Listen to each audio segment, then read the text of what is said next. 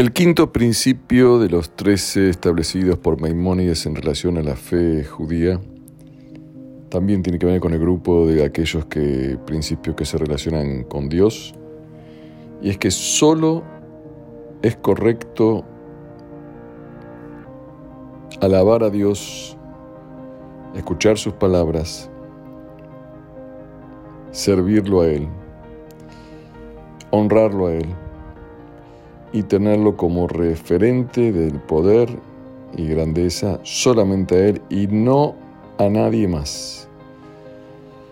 Ningún ser humano, ninguna criatura, ni ángeles, ni constelaciones, ni cualquier tipo de elemento existente, físico o no físico. En este principio, eh, digamos que se, se focaliza todo el poder absoluto en Dios.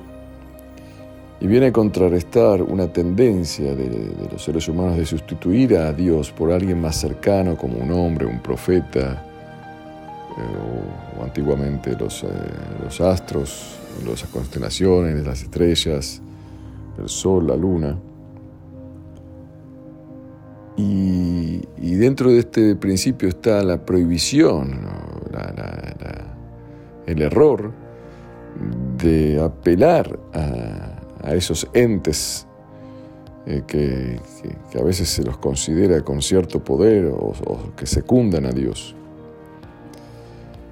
Porque es la más mínima tergiversación en este concepto genera una asociación irreal del cosmos, del universo, que es todo y absolutamente de un solo Dios. En esto está eh, el secreto de, lo que también decimos Shema Israel, Adonai Elohenu, Adonai Ejat. O sea que Dios es único, absoluto. Todavía tenemos mucho que transitar en lo que respecta a la unidad de Dios, porque hay gente que sigue creyendo en todo tipo de hechizos, personas, bendiciones y se olvidan de que en realidad solo podemos confiar y rezar y esperar de Dios, creador único del universo y rey de todo lo existente.